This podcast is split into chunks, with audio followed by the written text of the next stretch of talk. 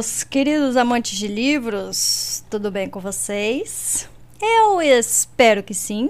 Eu estou indo muito bem e agradeço a todos pela boa vontade e felicitações e é, envios de boas energias para mim. Agradeço a todos por isso, tá? Espero que vocês estejam muito bem também. E hoje nós começaremos com um novo bebê no canal.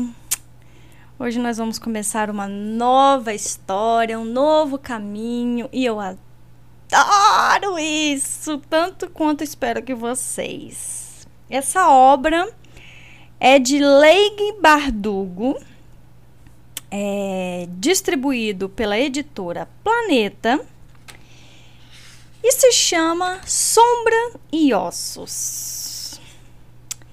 Enfim, antes de eu começar de fato a ler sobre é, esse livro, eu gostaria primeiro de alertar aos ouvintes de que eu não falo russo, coisa que é muito usado na linguagem do livro. Então, gente, não me cobrem é, a linguagem certa de alguns nomes, tá? Eu vou fazer um cambalacho aqui quando surgir um nome que eu não vou saber falar. Então, assim, ouvem e passem batido. Entendam como tiver que entender, tá? Não me cobrem, porque eu, eu não falo nem inglês, quanto mais russo, tá? E a maioria dos nomes aqui é russo. Então, por favor, tá bom? Eu vou tentar aqui dar o máximo possível de mim para tentar ler os, nom os nomes assim de forma inteligível para vocês. Mas não me cobrem os nomes certos. Pode ser que não dê, tá bom? Bom, acredito que a maioria de vocês aqui conheça a, um pouco da história pelo, pela série da Netflix, né? É, nós vamos entrar aqui no Grisha Verso, que é o mundo Grisha. Essa série é uma trilogia, ok? Chamada Sombriossos, né? E também tem uma duologia chamada Six of Scrolls, que com certeza eu vou colocar aqui, porque impossível. É, pra mim é, é, é melhor até que a, que a trilogia original do livro. que é onde entra Cas, Minege, né? Que vocês lembram da série lá, quem assistiu. Porque eles não estão no momento na sombra e ossos, eles não vão aparecer, gente. Despoilando aqui, porque a Netflix literalmente jogou um spoiler quando colocou eles no, na, na série logo de cara. Mas eles não estão na trilogia original, uh, na primeira trilogia. Na verdade, eles estão na duologia, que são dois livros que vieram depois do, do Sombriossos. Então, sim, antes de mais nada, antes que vocês me perguntem, eu vou colocar sim a duologia. Para quem conhece, para quem já leu ou para quem não conhece, tá perdido, procura no Google, gente. Muito bem.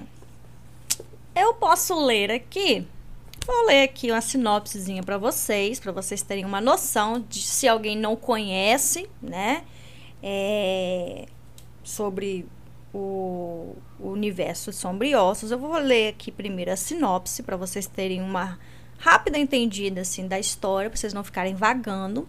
E logo depois eu vou partir para o capítulo 1, que é o que realmente interessa, né, gente? Então vamos lá. Vamos a uma sinopse breve aí. Em um país dividido pela dobra das sombras, uma faixa de terra povoada por monstros sombrios e no qual a corte real está repleta de pessoas com poderes mágicos, Alina Starkov pode se considerar uma garota comum. Seus dias consistem em trabalhar como cartógrafa do exército e em tentar esconder de seu melhor amigo, Mali, o que sente por ele. Quando Mali é gravemente ferido por um dos monstros que vivem na dobra, Alina, desesperada, descobre que é muito mais forte do que pensava. Ela consegue invocar o poder da luz, a única coisa capaz de acabar com a dobra das sombras e reunificar Ravka de uma vez por todas. Por conta disso, Alina é enviada ao palácio para ser treinada como parte de um grupo de guerreiros com habilidades extraordinárias, os Grishas. Sob os cuidados do Darkling, o Grisha mais poderoso de todos, Alina terá que aprender a lidar com seus novos poderes, navegar pelas perigosas intrigas da corte e sobreviver a ameaças vindas de todos os lados. Muito bem todo mundo ambientado agora no universo Grisha. Gente, eu espero que vocês gostem muito, tá? Dessa série. Quem não conhece, eu, o que eu posso dizer para não atrapalhar a leitura de vocês é que a série é primorosa e eu espero fazer uma leitura à altura dessa série para não estragar a experiência de vocês. Vamos lá? Então vamos ao Bom, aqui não está escrito prólogo, está escrito antes. Então, vou começar assim, tá? Vamos lá? Todos prontos? Vamos mergulhar em uma nova aventura. Antes, os criados o chamavam de Malenki. Fantasminhas, porque eles eram os menores e mais jovens, e porque assombravam a casa do Duque como fantasmas risonhos entrando e saindo dos quartos, escondendo-se em armários para espiar, esgueirando-se pela cozinha para roubar o último dos pêssegos do verão. O menino e a menina tinham chegado com um intervalo de semanas entre um e outro. Mais dois órfãos das guerras na fronteira. Refugiados de cara suja, arrancados dos escombros das cidades distantes e trazidos para a propriedade do Duque para aprender a ler e escrever e para aprender uma profissão. O menino era baixinho e atarracado, tímido, mas sempre sorridente. A menina era diferente e sabia disso. Encolhida no armário da cozinha, ouvindo os adultos fofocarem, ela ouviu Ana Cuia, a governante do duque, dizer: Ela é uma coisinha feiosa. Nenhuma criança deveria ter aquela aparência pálida e azeda como um copo de leite fermentado. E tão magra, a cozinha respondeu. Nunca termina de jantar? Agachada ao lado da menina, o menino se virou para ela e sussurrou: Por que você não come? Porque tudo que ela faz tem gosto de lama. Eu acho gostoso. Você comeria qualquer coisa. Eles curvaram a cabeça, encostando de novo a orelha na fresta da porta do armário. Um momento depois, o menino sussurrou: Eu não acho você feia. Shh! A menina chiou. Mas, oculta pelas sombras densas do armário, ela sorriu. No verão, eles aguentaram longas horas de tarefas seguidas de horas ainda mais longas de aulas em salas sufocantes. Quando o calor atingia seu pior nível, eles escapavam para as florestas para caçar ninhos de passarinhos ou nadar no riacho lamacento. Ou se deitavam por horas no prado, vendo o sol passar vagaroso sobre suas cabeças, especulando onde construiriam suas fazendas leiteiras e se teriam duas ou três vacas brancas. No inverno, o duque partiu para sua casa na cidade em Usalta. Conforme os dias ficaram mais curtos e mais frios, os professores foram se tornando negligentes com suas obrigações, preferindo sentar perto do fogo para jogar cartas e beber kvass. Entediadas e presas do lado de dentro, as crianças mais velhas distribuíam pancadas com frequência. Então, o menino e a menina se escondiam nos quartos abandonados da propriedade, atuando para os ratos e tentando se manter aquecidos. No dia que os examinadores grixas vieram, o menino e a menina estavam empoleirados no batente da janela de um quarto, empoeirado no andar de cima, na esperança de ver a carruagem da correspondência. Em vez disso, viram um trenó, uma troika puxada por três cavalos negros, entrar na propriedade passando pelos portões de pedra branca. Eles acompanharam seu progresso silencioso pela neve até a porta da frente da casa do Duque. Três silhuetas surgiram vestindo chapéus de pele elegantes e keftas de lã pesados. Um carmesim, um azul bem escuro e outro roxo vibrante. Crixas! A menina sussurrou. Rápido! disse o menino. Em um instante, eles tiraram os sapatos e dispararam silenciosamente pelo corredor, deslizando pela sala de música vazia e se lançando atrás de uma coluna na galeria que dava para a sala de estar, onde Ana Cuia gostava de receber as visitas. Ana Cuia já estava lá, parecendo um passarinho em seu vestido preto, servindo chá do samovar, seu chaveiro enorme tilindando na cintura. Então, este ano só há esses dois? Uma mulher disse em voz baixa. Eles olharam através da grade da varanda para a sala no andar de baixo. Dois dos grixas se sentavam perto da lareira um belo homem de azul e uma mulher de roupa vermelha, com um ar altivo e refinado. O terceiro Grisha, um jovem loiro, caminhava lentamente pelo cômodo, esticando as pernas. Sim, confirmou Anacuia. Um menino e uma menina. Os mais jovens aqui já faz um tempo. Imaginamos que ambos tenham perto de oito anos. Imaginam? perguntou o homem de azul. Bom, quando os pais estão mortos, nós entendemos, disse a mulher. Somos, é claro, grandes admiradores da sua instituição. Só gostaríamos que mais nobres prestassem atenção às pessoas comuns. Nosso duque é um grande homem, disse Ana Cuia. No alto da varanda, o menino e a menina assentiram discretamente um para o outro.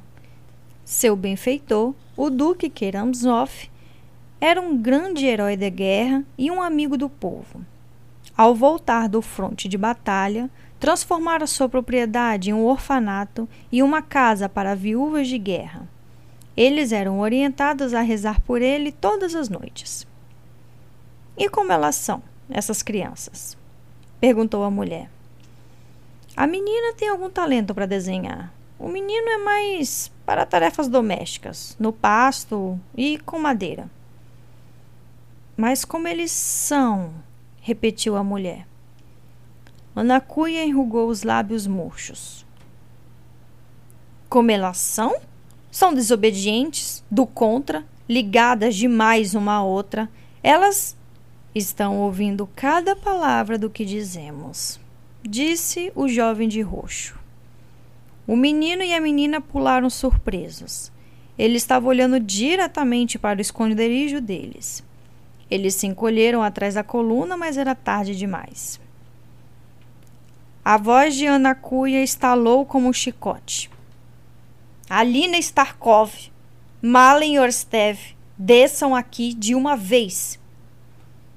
Relutantes, Alina e Mali desceram pela estreita escada em espiral no fim da galeria.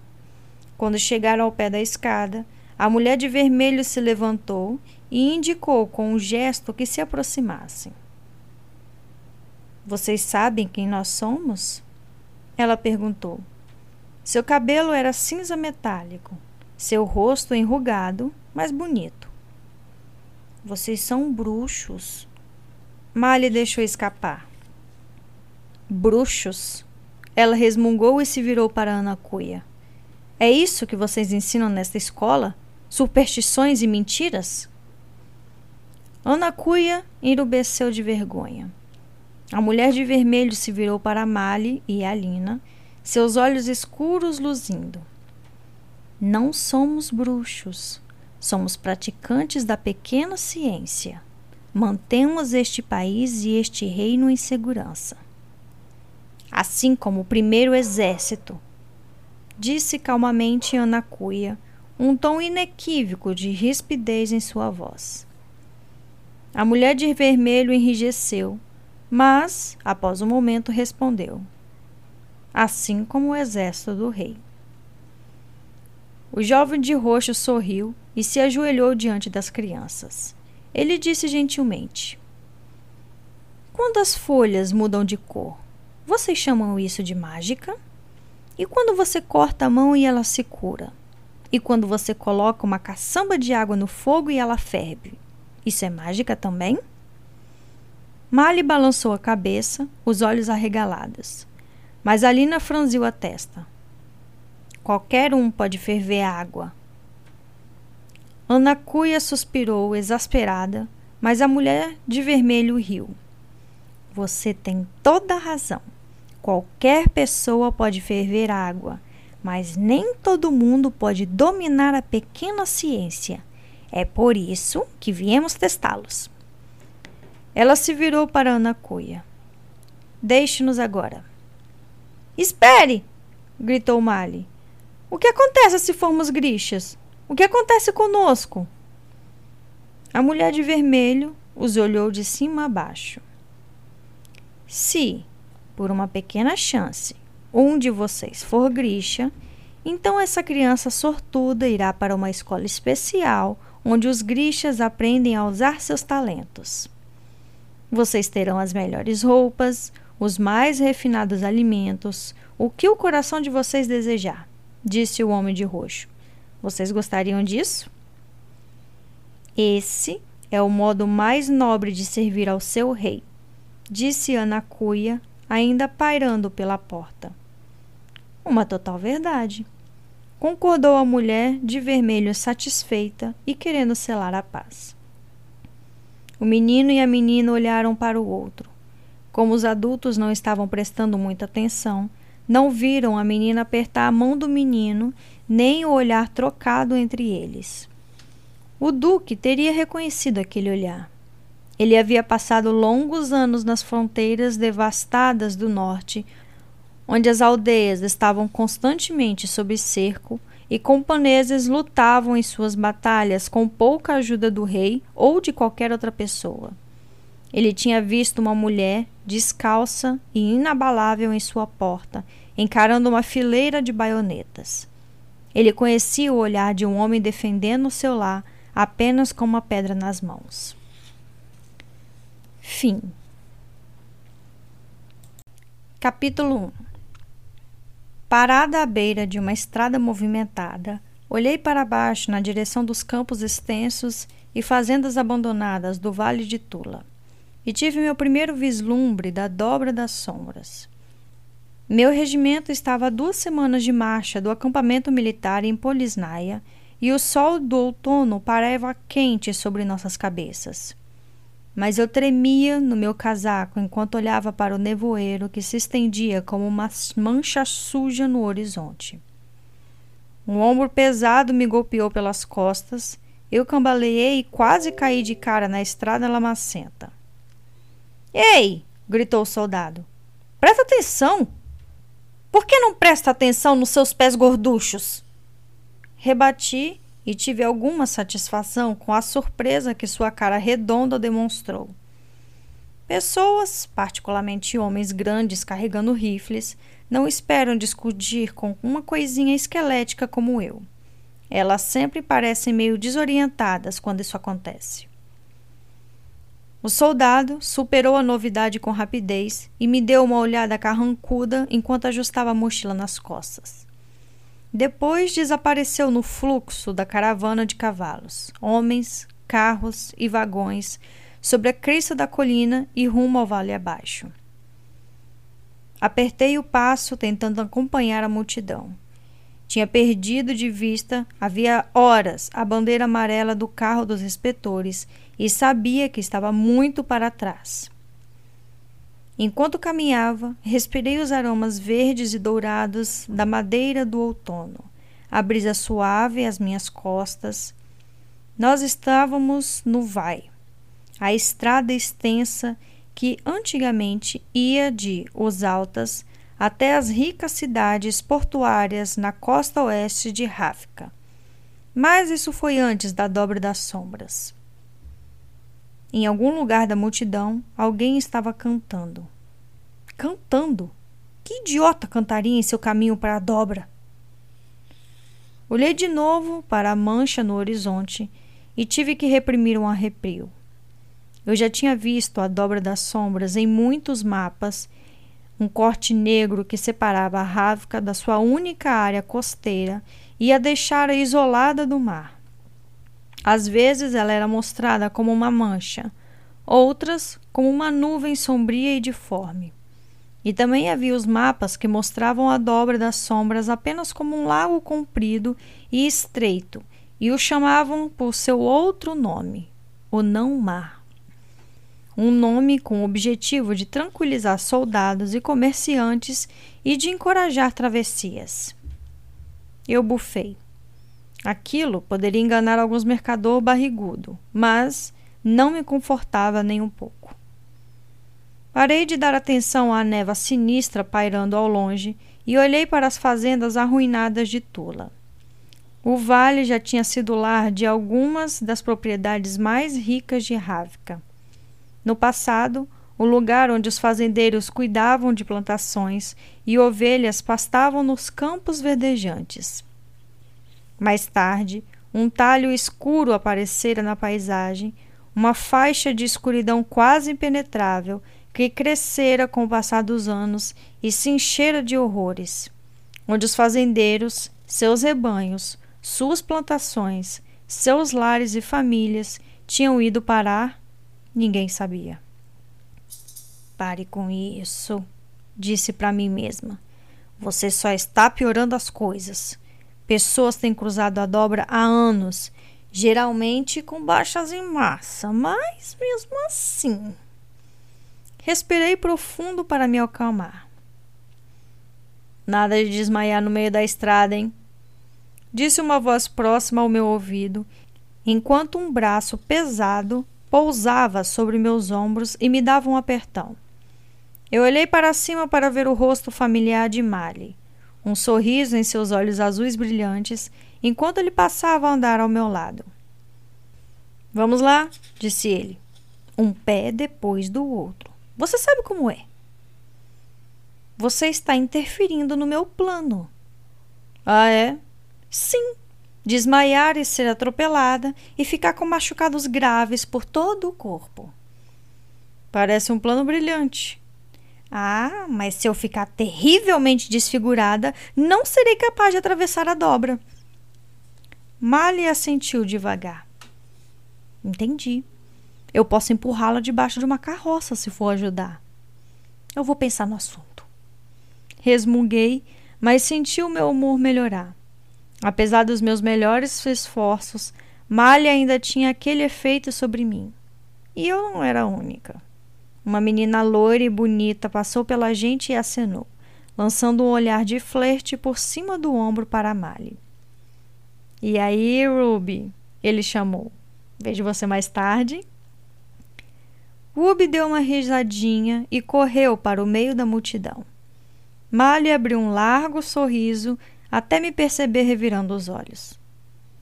O que foi? Achei que você gostasse da Ruby. Na verdade, não temos muito sobre o que conversar, respondi secamente.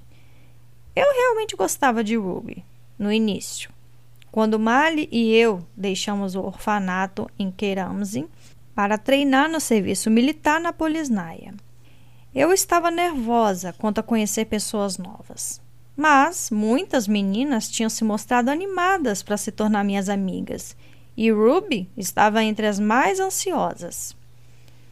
Essas amizades duraram até eu perceber que o único interesse delas em mim era a minha proximidade com Mali. Agora, eu o via alongar os braços de modo expansivo e virar o rosto para o céu de outono, parecendo perfeitamente feliz. Tinha dado até um pequeno salto ao andar, notei com certo desgosto. O que há de errado com você? Sussurrei furiosamente. Nada, disse ele surpreso. Eu me sinto ótimo. Mas como você pode ser tão confiante? Confiante? Eu nunca fui confiante e espero nunca ser. Bem, então o que significa tudo isso? Perguntei balançando a mão para ele. Parece que você está indo para um jantar muito bom em vez de uma possível morte de por desmembramento. Mali riu.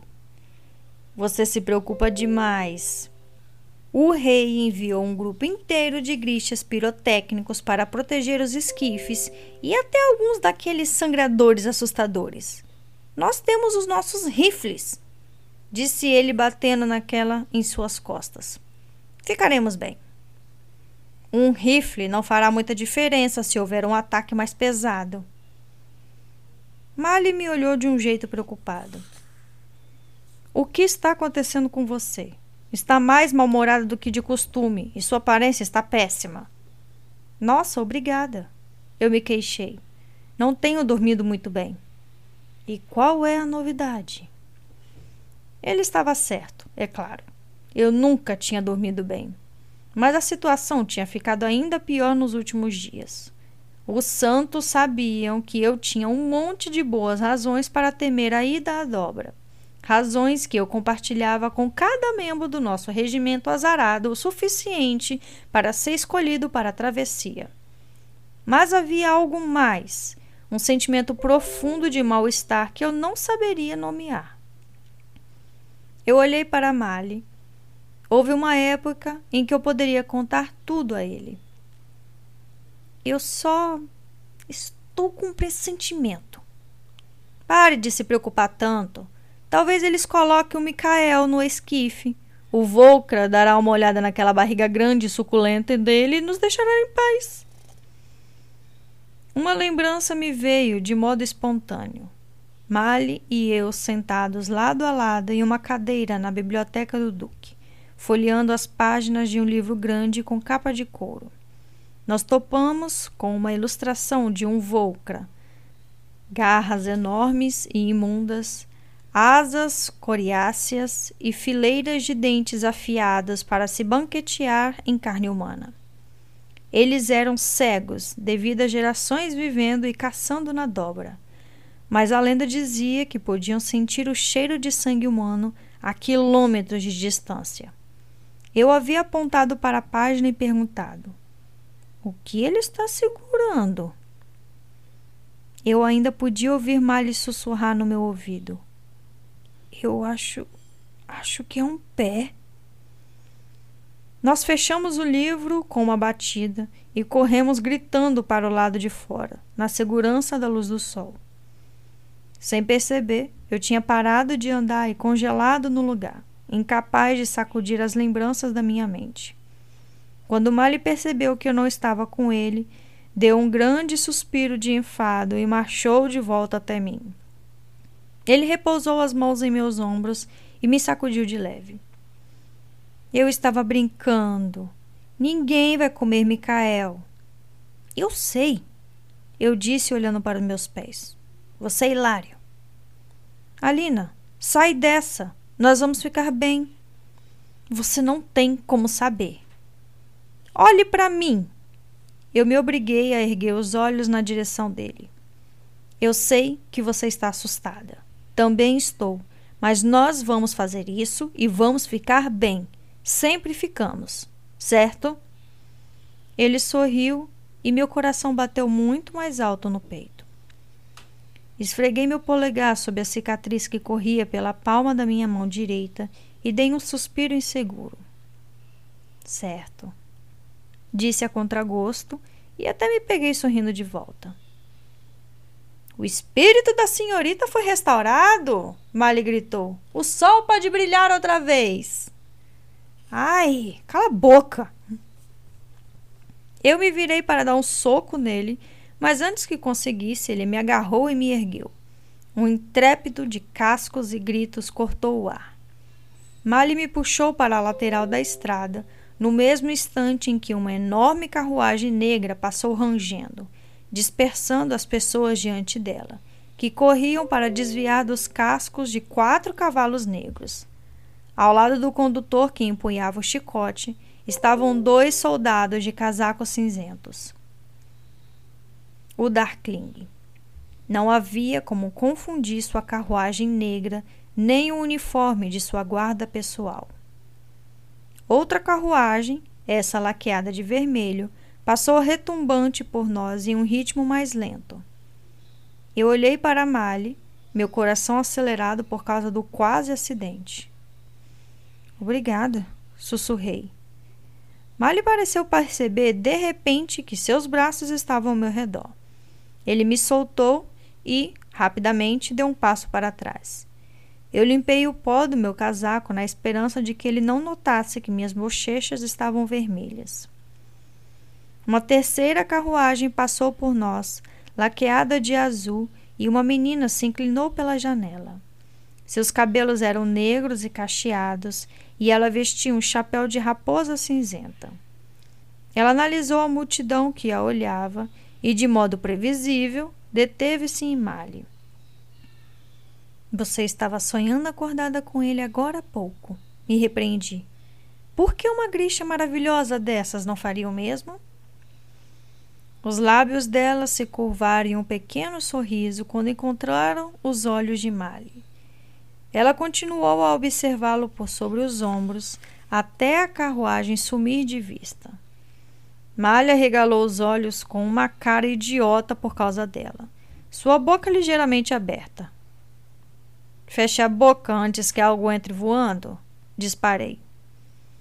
Malha piscou ainda embasbacado. Você viu aquilo? Ouvi uma voz gritando. Eu me virei e avistei Micael trotando em nossa direção, uma expressão quase cômica de reverência. Micael era um ruivo enorme, com um rosto largo e um pescoço mais largo ainda. Atrás dele, Dubrov, um magrelo de cabelos escuros, corria para nos alcançar. Ambos eram rastreadores na unidade de Mali e nunca se distanciavam dele. Claro que vi, Mali disse, sua expressão entorpecida, evaporando em um sorriso arrogante. Eu revirei os olhos.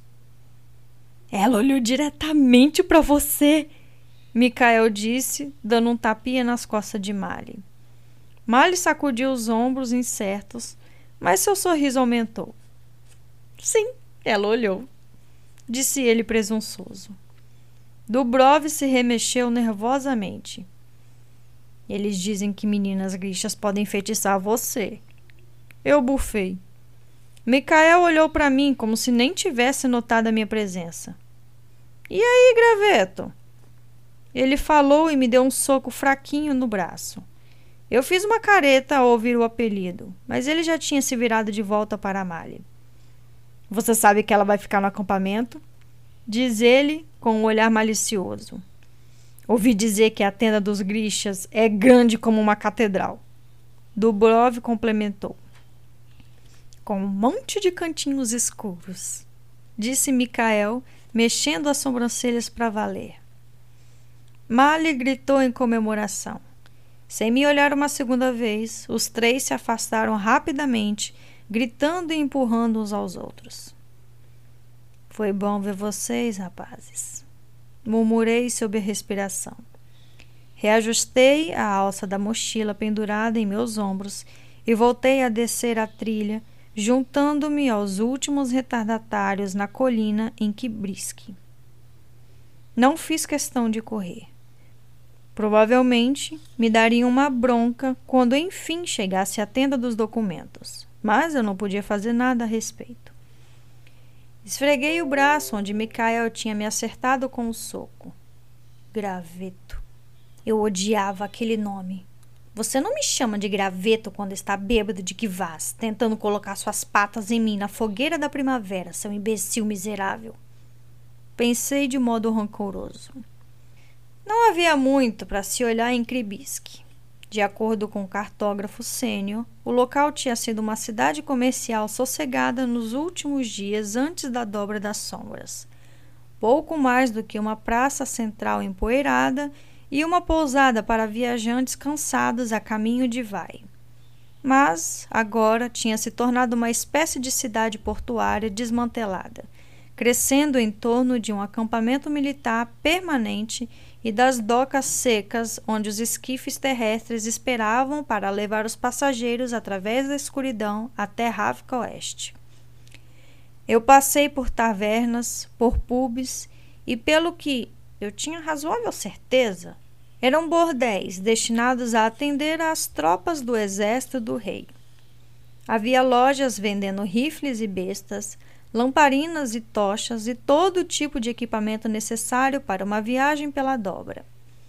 A pequena igreja, com paredes caiadas e cúpulas reluzentes em forma de cebola, estava surpreendentemente bem cuidada. Ou talvez não fosse uma grande surpresa, considerei. Qualquer um que pretendesse viajar pela dobra das sombras seria esperto de parar e rezar. Fui até o local onde os inspetores estavam alojados, depositei a minha mochila em uma cama de lona e corri até a tenda dos documentos. Para meu alívio, o cartógrafo sênior não estava em nenhum lugar à vista e eu consegui deslizar para dentro sem ser notada. Ao entrar na tenda de lona branca, me senti relaxar pela primeira vez desde que avistara a dobra. A tenda dos documentos era essencialmente a mesma em cada campo que eu tinha visto, cheia de luz brilhantes e fileiras de mesas de desenhos nas quais os artistas e inspetores se debruçavam sobre seus trabalhos. Após o barulho e o empurra-empurra da viagem, havia algo de tranquilizador nos estalidos do papel no cheiro da tinta e no arranhar macio dos bicos de penas e pincéis. Tirei meu caderno de desenho do bolso do casaco e deslizei para uma bancada de trabalho ao lado de Alexei, que se virou para mim e sussurrou irritado. Onde você esteve? Quase sendo atropelada pela carruagem do Darkling. Respondi, pegando uma folha de papel em branco e folheando meus rascunhos para tentar encontrar um adequado para copiar. Alexei e eu éramos assistentes juniores de cartógrafo e, como parte do nosso treinamento, tínhamos que enviar dois croquis terminados ou duas reproduções ao final de cada dia. Alexei puxou o ar num susto. Sério? Você ouviu de verdade? Na verdade, eu estava ocupada demais tentando não morrer. Existem maneiras piores de partir. A atenção dele se voltou para o desenho de um vale rochoso que eu estava prestes a começar a copiar. Ai, esse não! Ele folheou meu caderno, parou em uma elevação de uma serra e a apontou com o dedo. Esse aqui. Eu mal tive tempo de colocar a caneta no papel antes que o cartógrafo sênior entrar na tenda e descer pelo corredor espiando o nosso trabalho enquanto passava. Espero que esse seja o segundo desenho que você está começando, Aline Starkov. É sim, menti. Sem dúvida. Assim que o cartógrafo passou, Alexei sussurrou. Me conte sobre a carruagem. Eu tenho que terminar meus desenhos. Aqui!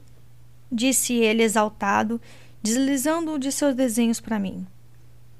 Ele vai saber que é trabalho seu. Não é tão bom. Você deve conseguir passá-lo como um dos seus.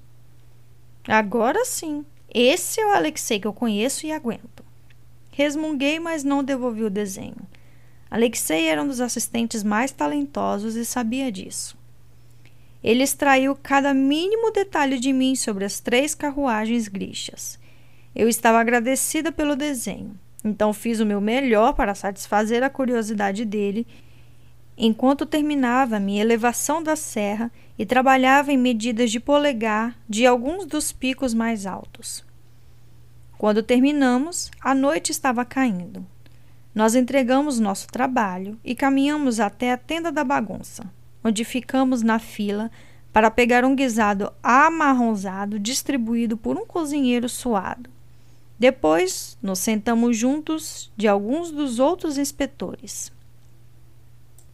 Eu passei a refeição em silêncio, ouvindo Alexei e os outros trocarem fofocas de acampamento e conversarem ansiosos sobre a travessia do dia seguinte. Alexei insistiu para eu recontar a história das carruagens grixas, o que gerou a mistura usual de fascínio e medo que acompanhava qualquer menção ao Darkling. Ele não é humano, disse Eva, outra assistente. Ela tinha belos olhos verdes que pouco ajudavam a desviar a atenção de seu nariz de porco. Nenhum deles é. Alexei fungou. Por favor, nos poupe de sua superstição, Eva. Foi um Darkling que fez a dobra das sombras, para começo de conversa. Isso foi há centenas de anos, Alexei protestou. E aquele Darkling era completamente louco. E esse é tão ruim quanto. Hum, camponesa, disse Alexei e acenou, fazendo pouco caso.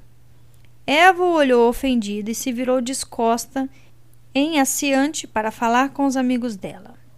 Eu permaneci quieta.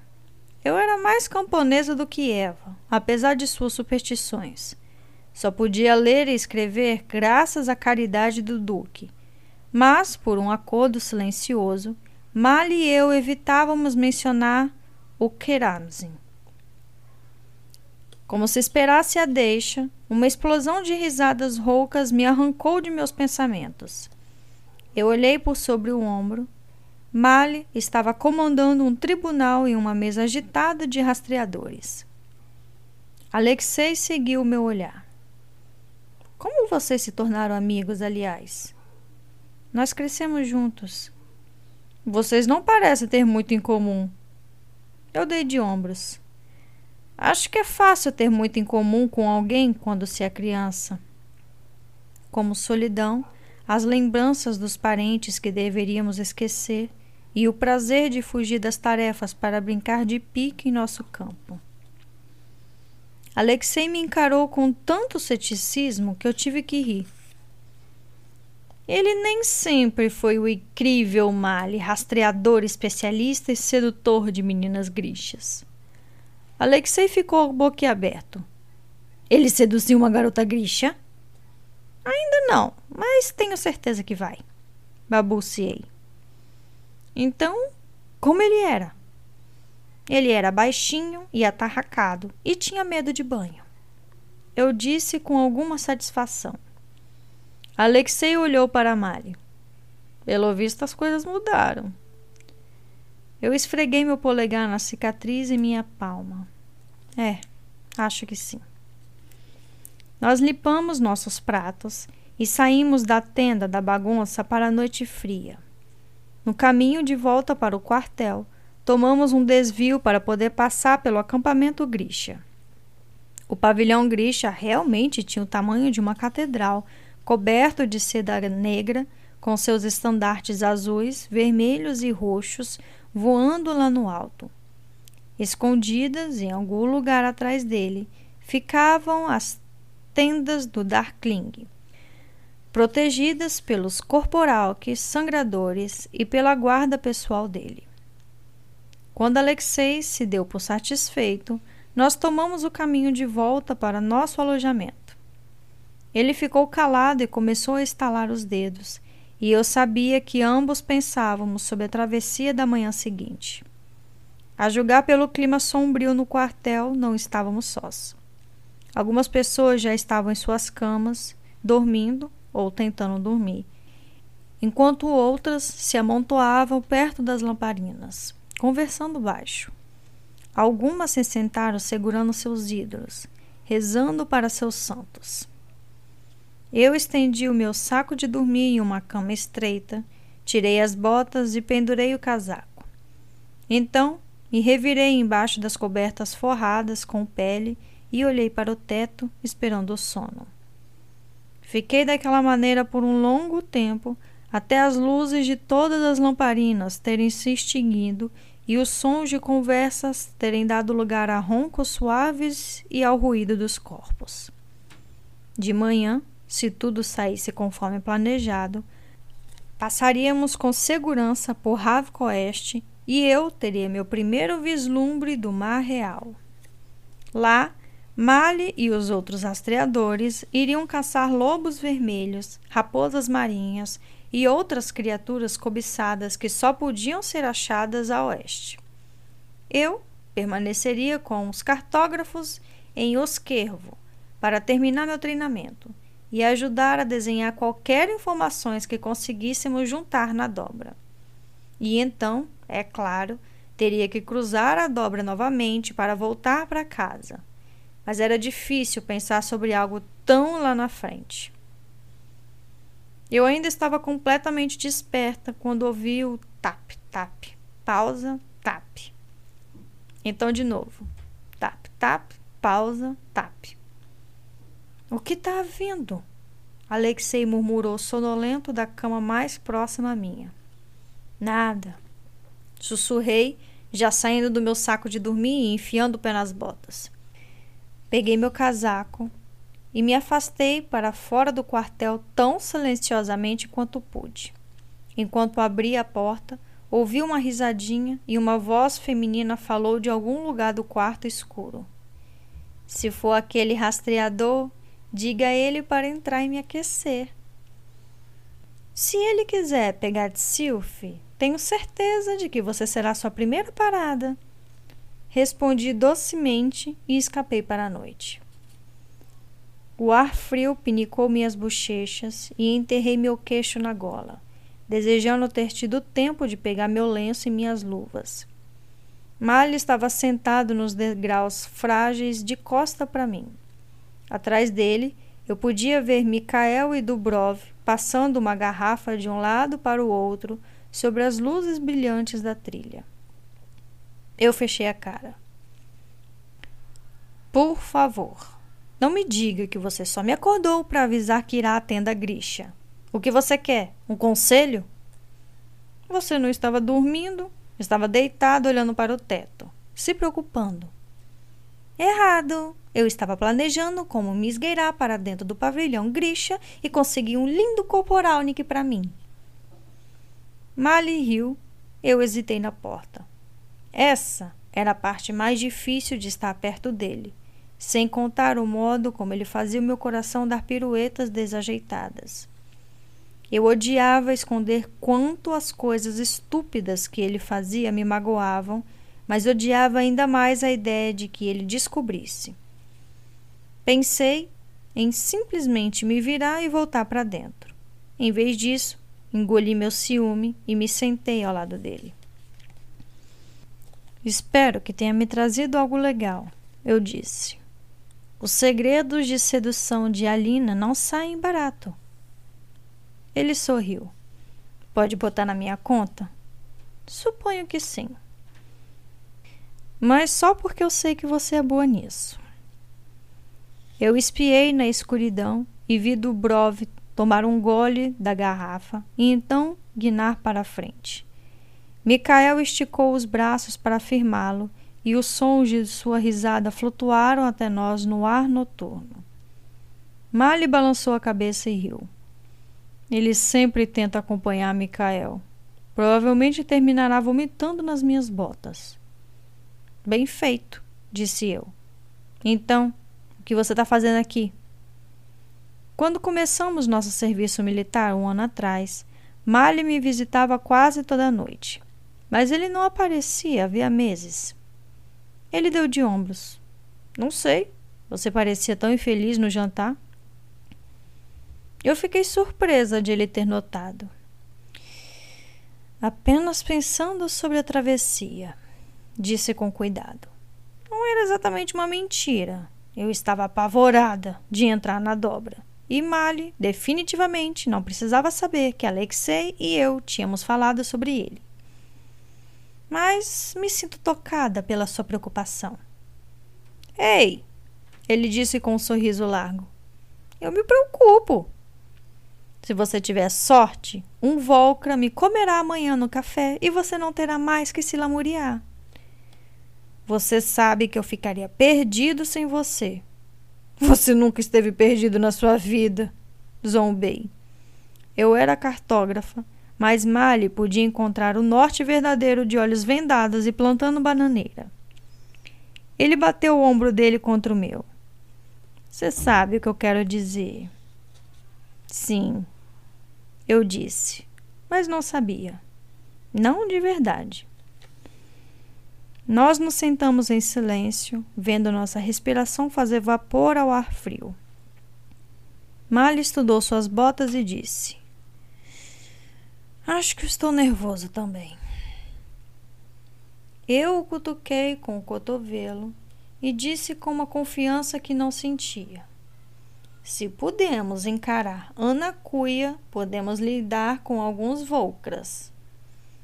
Se eu me lembro bem, A última vez que cruzamos com a Anacuia, você tomou uma bofetada nas orelhas e nós dois terminamos trabalhando nos estábulos. Eu me retraí. Estou tentando ser reconfortante. Você podia pelo menos fingir que estou tendo sucesso. Sabe o que é engraçado? Ele perguntou. Às vezes eu sinto falta dela. De verdade. Eu fiz o meu melhor para esconder o assombro. Nós tínhamos passado mais de dez anos de nossas vidas em Keramzi.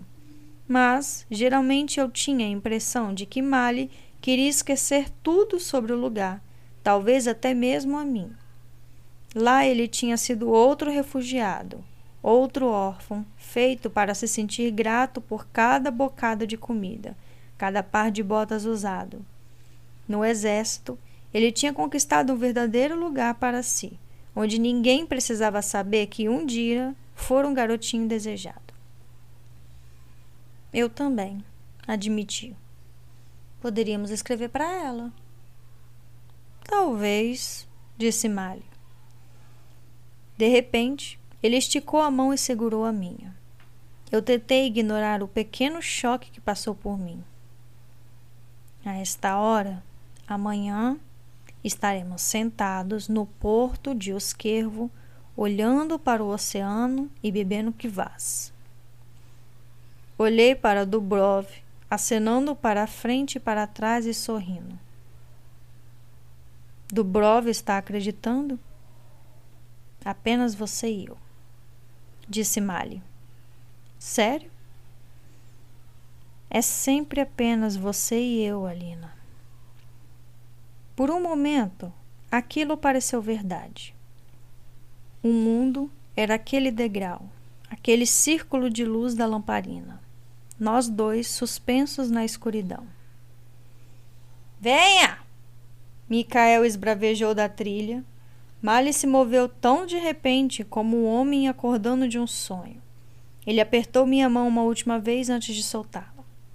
Tenho que ir, disse ele o sorriso insolente retornando. Tente dormir um pouco. Ele pulou sutilmente dos degraus e correu para se juntar aos amigos. Deseje-me sorte! gritou por sobre o ombro. Boa sorte! Eu disse automaticamente e então quis me chutar. Boa sorte? Tenho um encontro adorável, Mali. Espero que você encontre uma linda Grisha, se apaixone profundamente por ela e vocês façam um monte de bebês maravilhosos e entediantemente talentosos. Continuei sentada nos degraus, congelada, vendo-os desaparecer pela trilha, ainda sentindo o calor da pressão da mão de Mali na minha. Ai, ai, pensei enquanto ficava de pé. Talvez ele caia em uma vala no seu caminho até lá. Eu me esgueirei de volta para os alojamentos. Fechei a porta com força atrás de mim e me aconcheguei grata no meu saco de dormir. Será que aquela garota grixa de cabelo preto tinha saído do pavilhão para encontrar Mali? Afastei o pensamento. Aquilo não era da minha conta. E, na verdade, eu nem queria saber. Mali nunca havia olhado para mim do jeito que olhara para aquela menina ou até do modo que olhava para Ruby e nunca iria olhar. Mas o fato de ainda sermos amigos era mais importante do que tudo isso. Mas por quanto tempo? Disse uma voz incômoda na minha cabeça. Alexei estava certo. As coisas mudam. Mali tinha mudado para melhor. Ele tinha ficado mais bonito, corajoso e masculino. E eu tinha ficado mais alto. Suspirei e o rolei de lado. Queria acreditar que Mali e eu sempre seríamos amigos, mas tinha que encarar o fato de que estávamos em caminhos diferentes. Deitada na escuridão, esperando pelo sono, perguntei-me se esses caminhos apenas nos distanciariam cada vez mais e se chegaria o fim em que seríamos estranhos um para o outro novamente. Fim do capítulo 1. Capítulo 2 Amanhã passou num piscar de olhos. Café da manhã, uma rápida viagem até a tenda dos documentos para empacotar tintas e papéis adicionais, e então o caos da doca seca. Eu fiquei com o restante dos inspetores, esperando nossa vez de embarcar em uma pequena frota de esquifes terrestres. Atrás de nós, Kribirsky ainda estava acordando e indo fazer suas coisas. Adiante, ficava a estranha e dinâmica escuridão da dobra. Animais eram muito barulhentos e se assustavam fácil demais para viajar pelo não-mar. Então, as travessias eram feitas em esquifes terrestres, trenós rasos equipados com enormes velas que os permitiam deslizar quase silenciosamente sobre as areias mortas e cinzentas. Os esquifes estavam carregados com grãos, madeira de lei e algodão cru. Mas, na viagem de volta, seriam abastecidos com açúcar, rifles e todo tipo de bens acabados que passavam pelos portos marítimos de Ravka Oeste.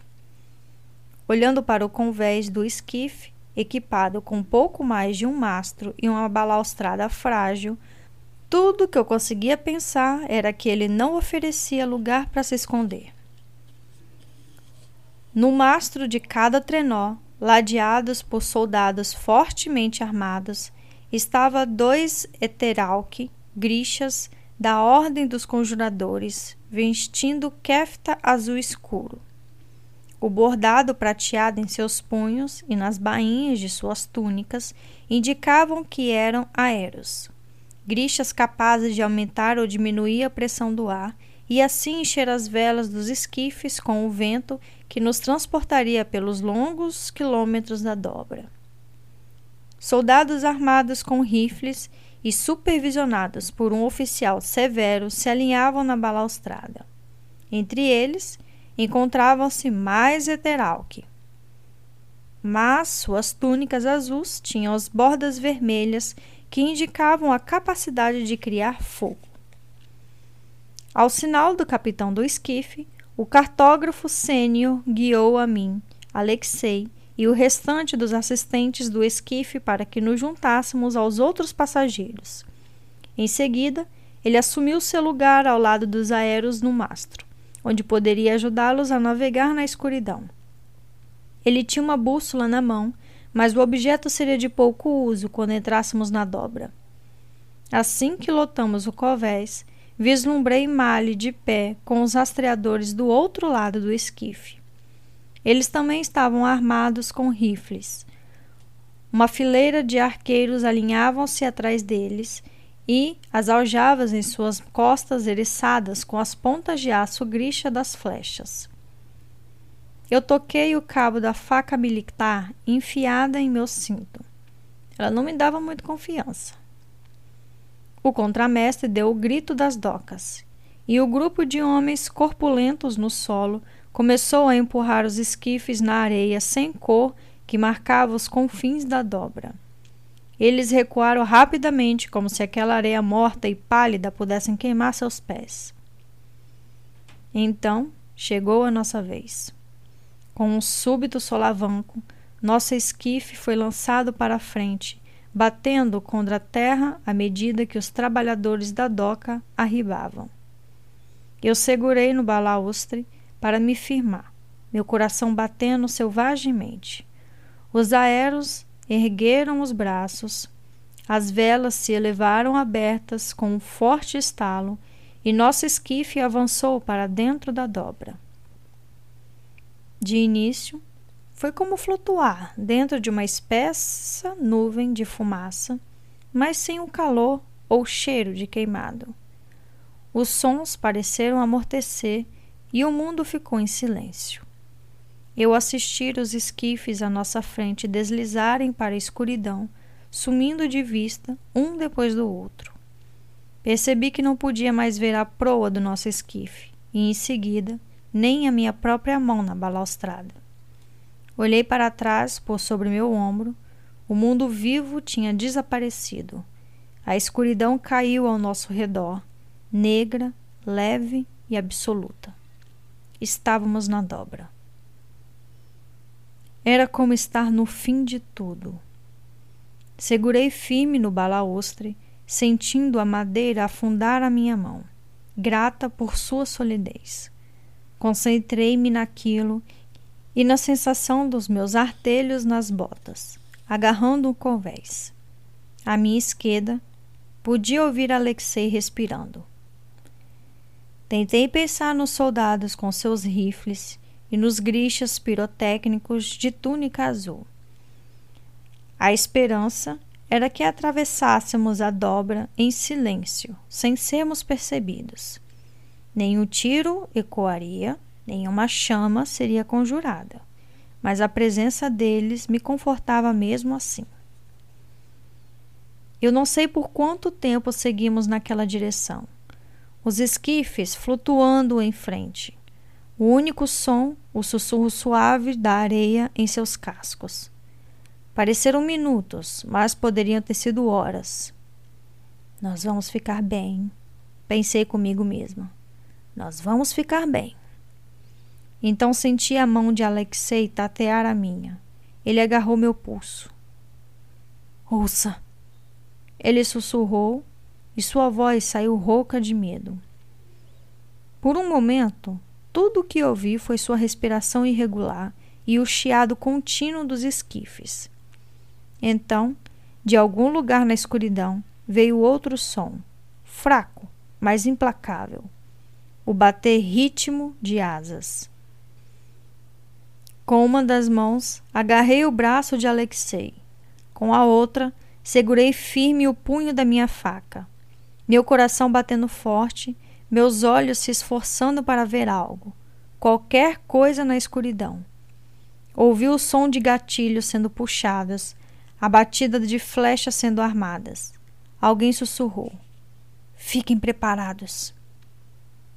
Nós aguardamos. Ouvíamos o som de asas batendo no ar ficar mais alto conforme elas se aproximavam, como os tambores de um exército que se avizinha. Tive a impressão de poder sentir o vento se agitar contra minha bochecha à medida que elas nos rodeavam cada vez mais perto. Queimem! O comando soou, seguido pelo estalido de pedras de ignição e por uma lufada explosiva, enquanto flores ondulantes de chama grixa irrompiam de cada um dos esquifes. Olhei para o brilho repentino, esperando meus olhos se ajustarem. Na luz do fogo, eu os vi. Volcras deviam se mover em pequenos grupos, mas ali estavam eles. Não em dezenas, mas centenas, planando e mergulhando no ar em torno dos esquifes. Eram mais assustadores do que tudo que eu tinha visto nos livros, mais que qualquer monstro que eu tivesse imaginado.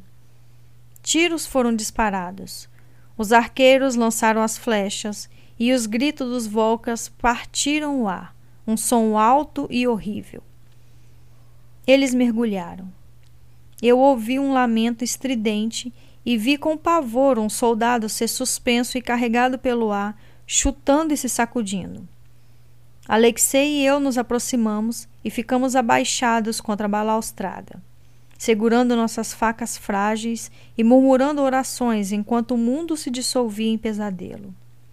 Ao nosso redor, homens bradaram, pessoas gritaram, Soldados entraram em combate com as formas maciças das bestas aladas se contorcendo.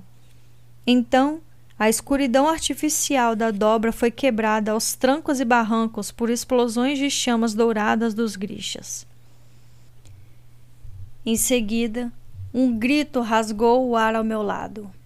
Eu ofeguei enquanto o braço de Alexei era arrancado do meu. Em um esguicho de fogo, eu o vi se agarrando na balaustrada com uma das mãos. Vi sua boca gritando, seus olhos arregalados e assustados, e a coisa monstruosa que o segurava em seus braços cinzas e brilhantes, sua asa batendo no ar enquanto ela o arrancava do chão, suas garras grossas enfiadas profundamente nas costas dele, já molhadas de sangue. Os dedos de Alexei escorregaram do corrimão eu saltei para frente e agarrei o braço dele. Aguente firme! gritei. Então a chama se foi e senti os dedos de Alexei serem puxados dos meus na escuridão. Alexei! gritei. Os gritos dele sumiram nos sons da batalha enquanto Volcra o levava para o breu. Outra explosão de chamas iluminou o céu, mas ele já tinha ido embora. Alexei! Tornei a chamar, me inclinando sobre a lateral da balaustrada.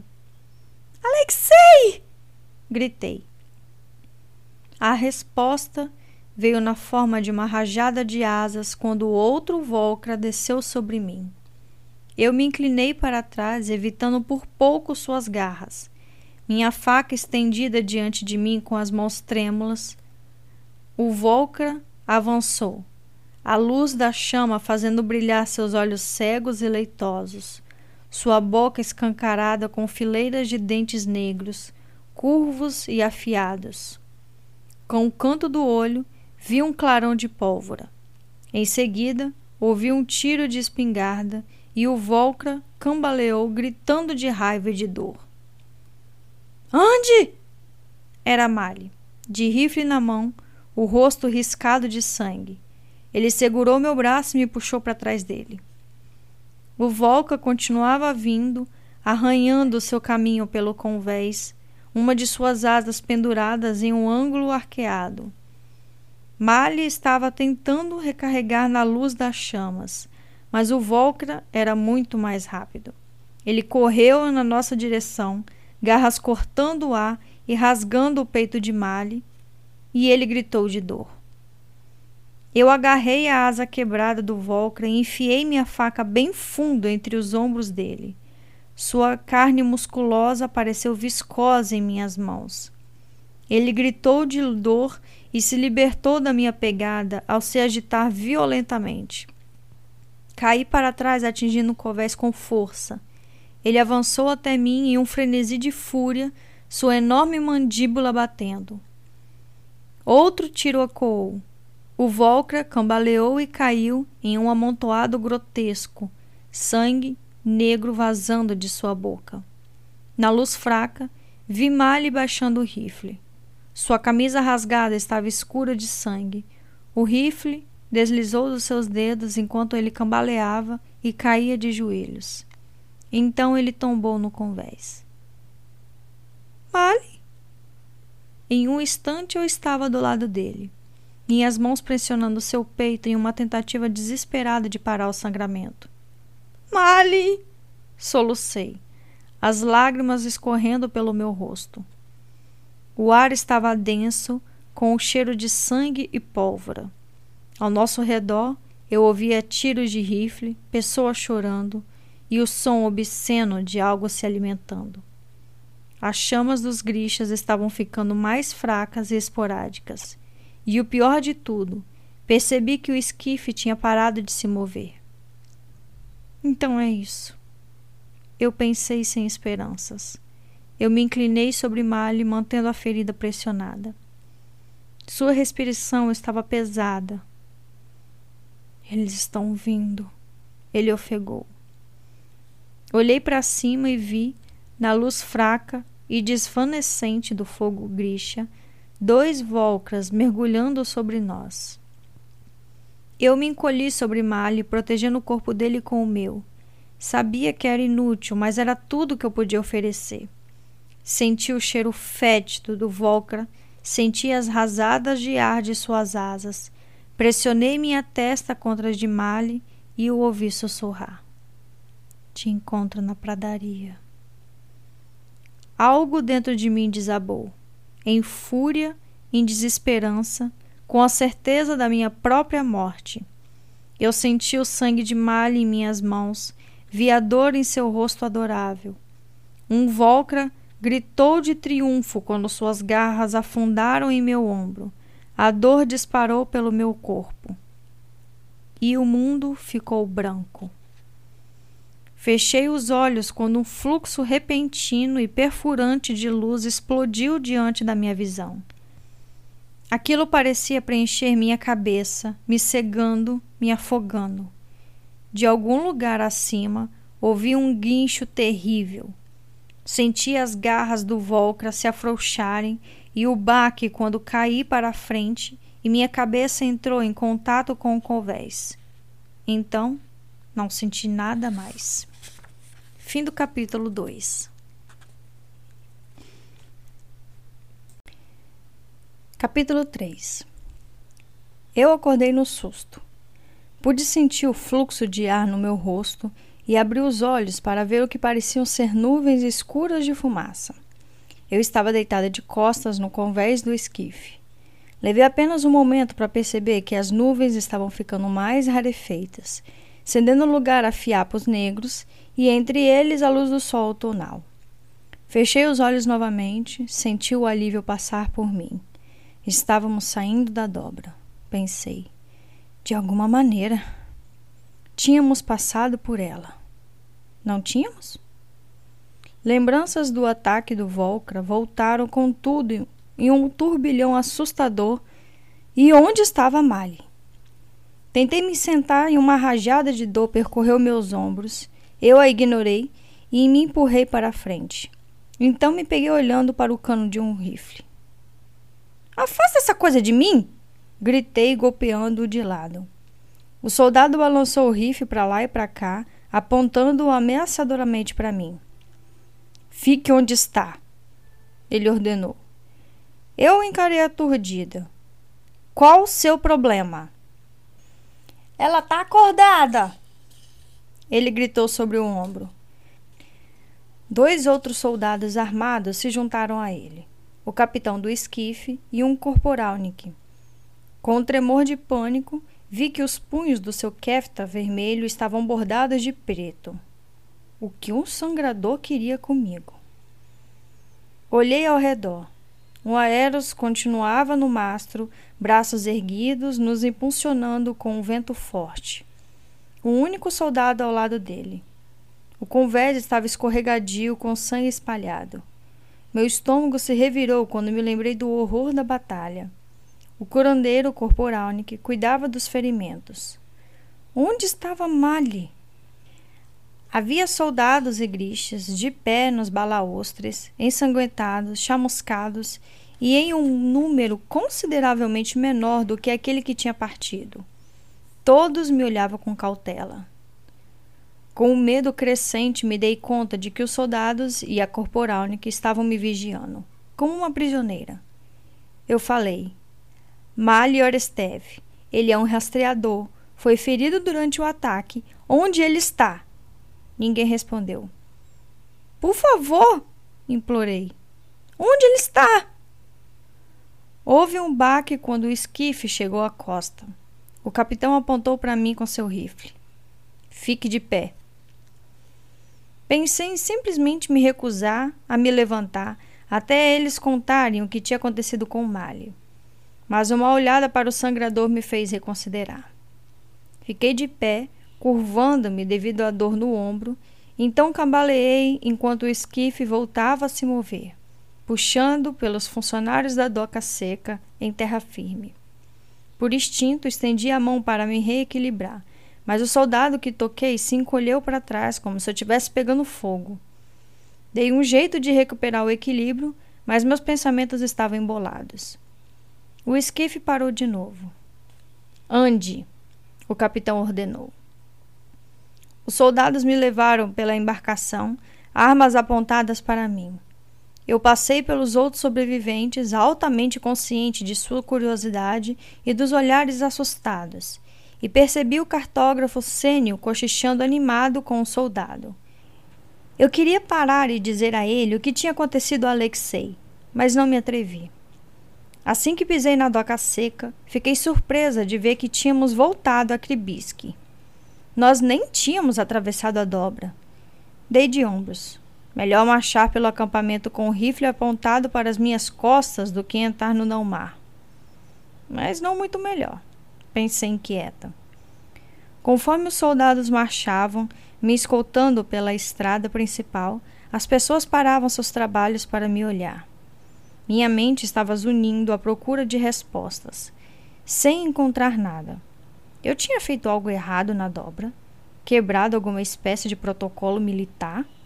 E aliás, como nós tínhamos escapado da dobra? As feridas pulsavam perto do meu ombro. A última coisa de que me lembrava era da dor terrível das garras do Volcra perfurando as minhas costas, aquela explosão chamuscante de luz.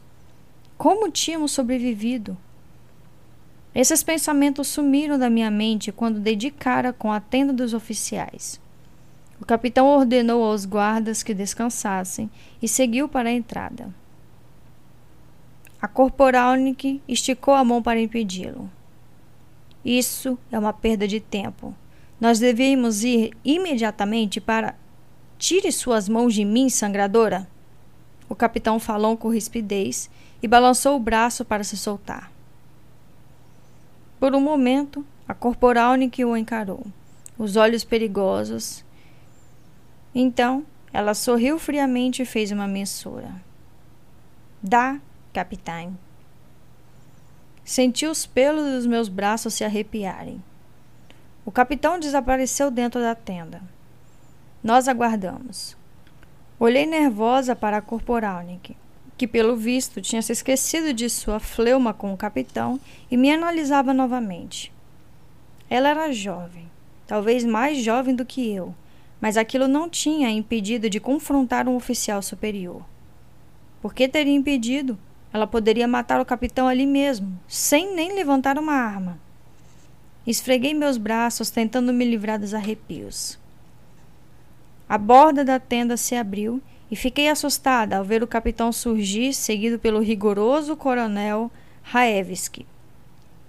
O que eu poderia ter feito que exigisse o envolvimento de um oficial sênior? O coronel me olhou, seu rosto envelhecido e sombrio. O que você é? Cartógrafa assistente Aline Starkov, Núcleo Real de Inspetores. Ele me interrompeu.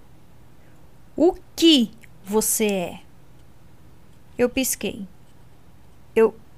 Eu sou uma cartógrafa, senhor. Raevski fez uma careta. Ele puxou um dos soldados de lado e lhe murmurou algo que fez o soldado voltar correndo para as docas secas. Venha, disse ele lacônico.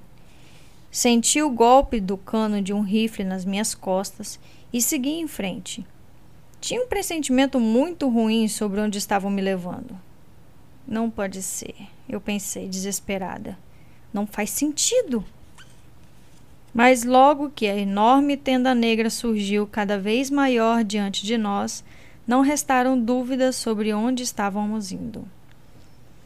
A entrada para a tenda Grisha estava protegida por mais Koporalnik sangradores e Oprishnik, de roupa cinza, os soldados de elite que compunham a guarda pessoal do Darkling.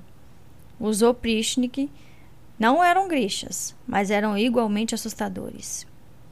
A Corporalnik do esquife se reuniu com a guarda à frente da tenda e então ela e o coronel Raevski desapareceram dentro dela.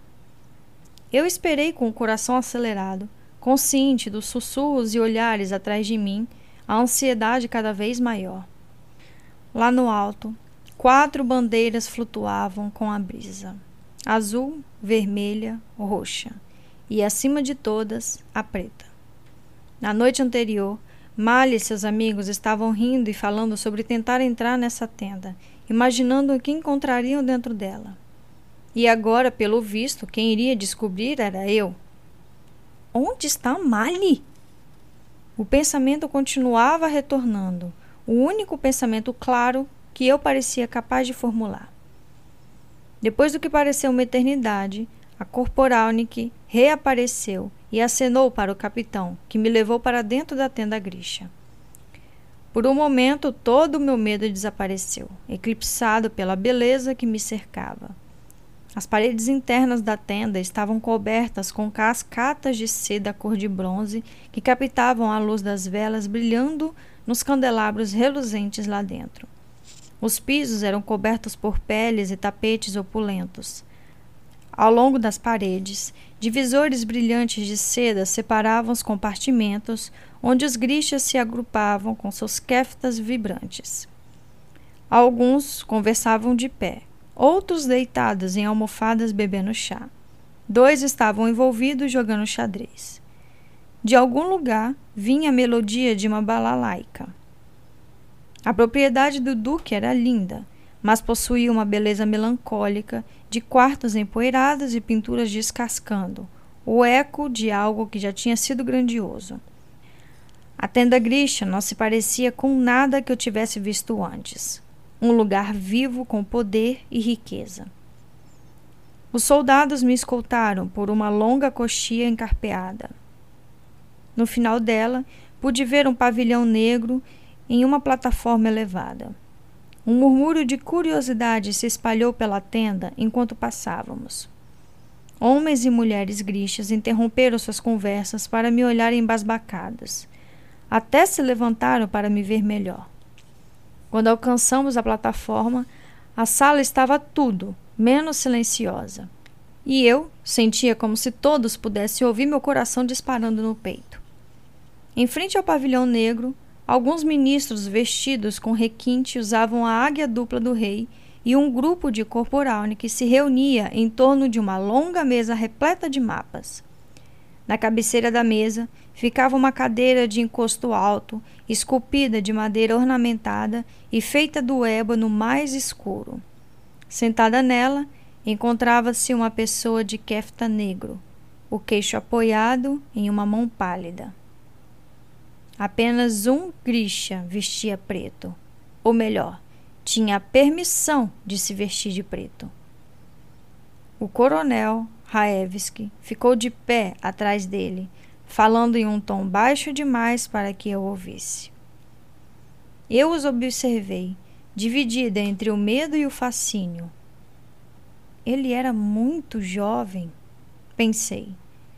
Esse Darkling vinha comandando os Grixas desde antes de eu nascer.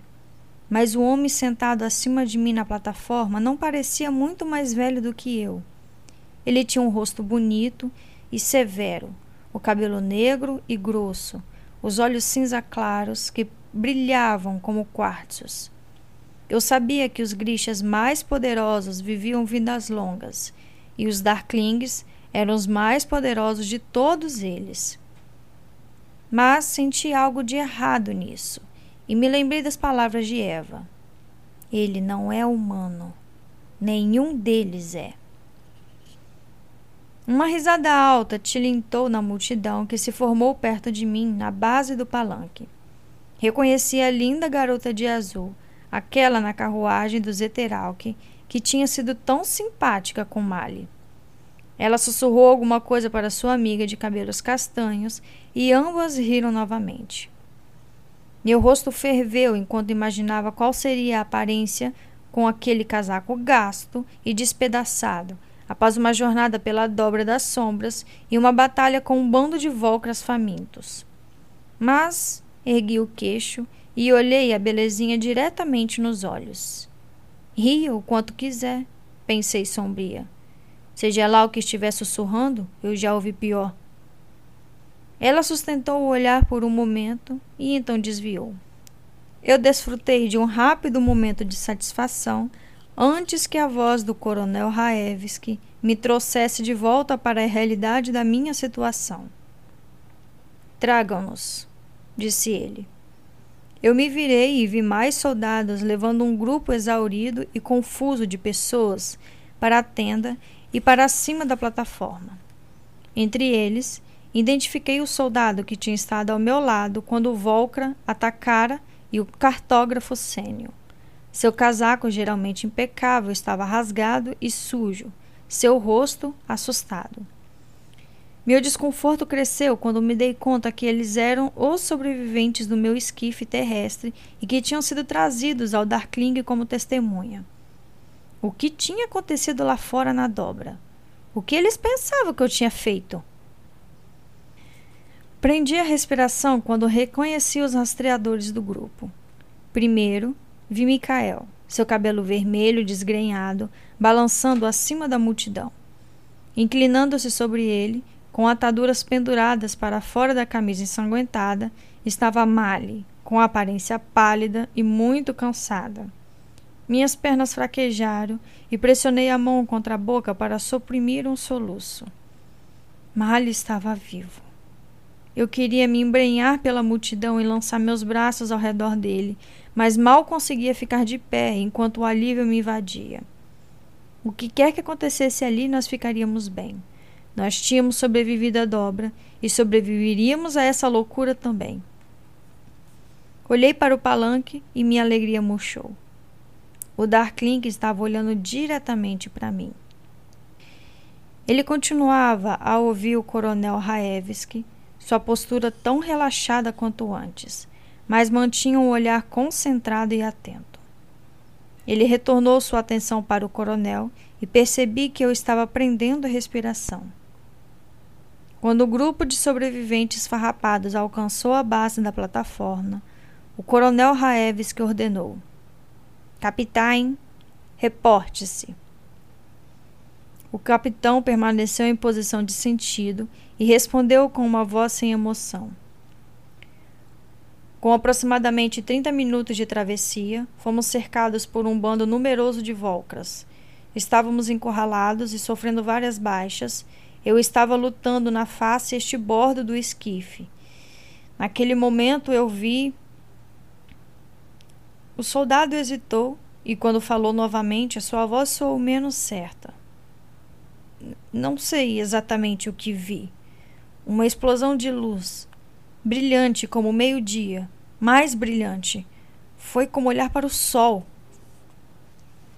A multidão rompeu em cochichos. Os sobreviventes do esquife estavam assentindo e eu me vi assentindo com eles. Eu tinha visto a explosão de luz também. O soldado recuperou a concentração e continuou. Os Volcras se dispersaram e a luz desapareceu. Eu ordenei que voltássemos imediatamente para a doca seca. E a garota? perguntou o Darkling.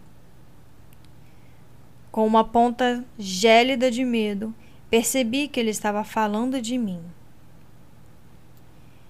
Eu não vi a garota, Moissoverini. O Darkling ergueu uma sobrancelha, virando-se para os outros sobreviventes. Quem realmente viu o que aconteceu? Sua voz era fria, distante, quase desinteressada. Os sobreviventes entraram em uma discussão, murmurando uns com os outros. Então, devagar e timidamente, o cartógrafo sênior deu um passo à frente. Senti uma pontada de pena dele. Eu nunca o tinha visto tão desgrenhado. Seu cabelo castanho e escasso estava espalhado em todos os ângulos da cabeça e os dedos depenavam nervosamente seu casaco arruinado. Diga-nos o que viu, mandou Raevski. O cartógrafo lambeu os lábios. Nós nós estávamos sob ataque, disse ele trêmulo. Havia luta em todo canto, um barulho terrível, muito sangue.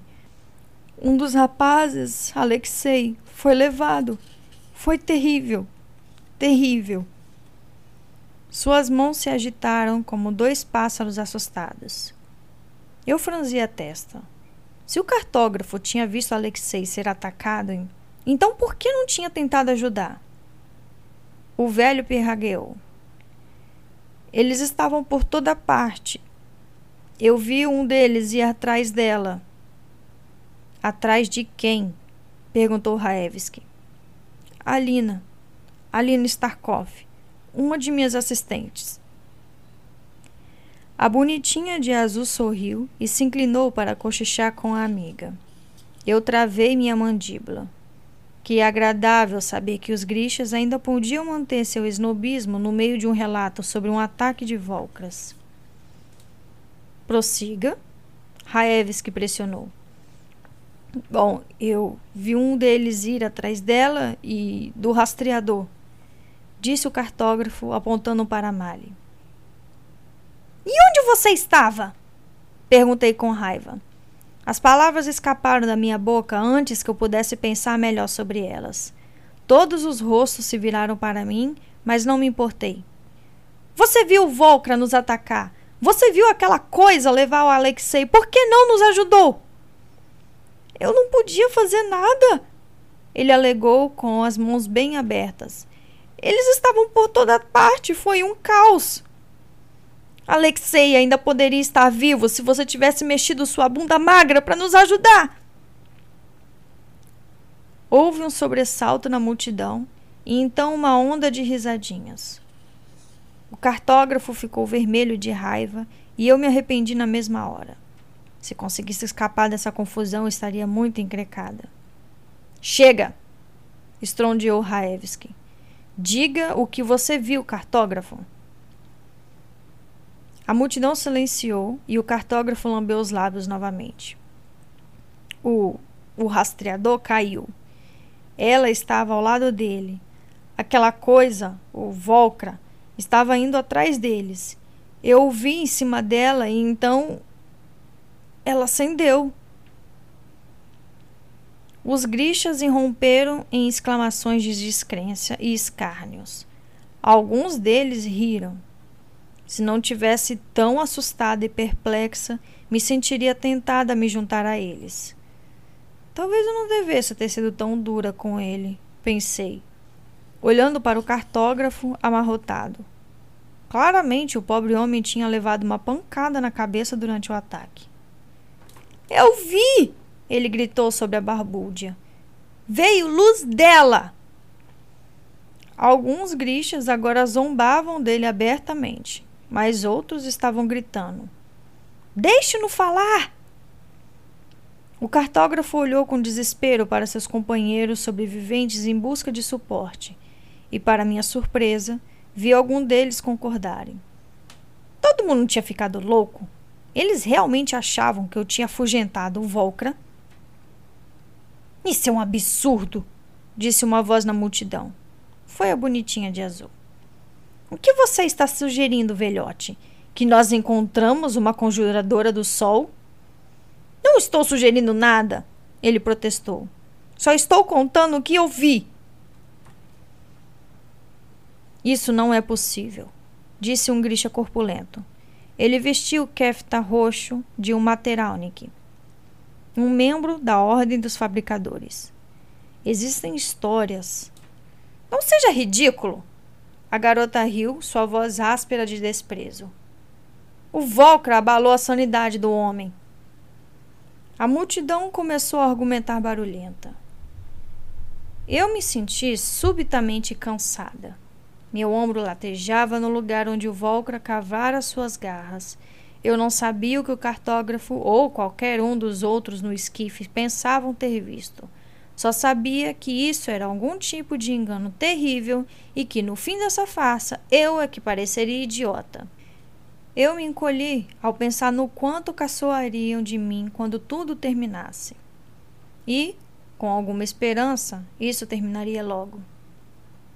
Silêncio. O Darkling mal precisou levantar a voz, mas o comando atravessou a multidão e o silêncio se fez. Eu suprimi um arrepio. Talvez ele não achasse essa piada tão divertida.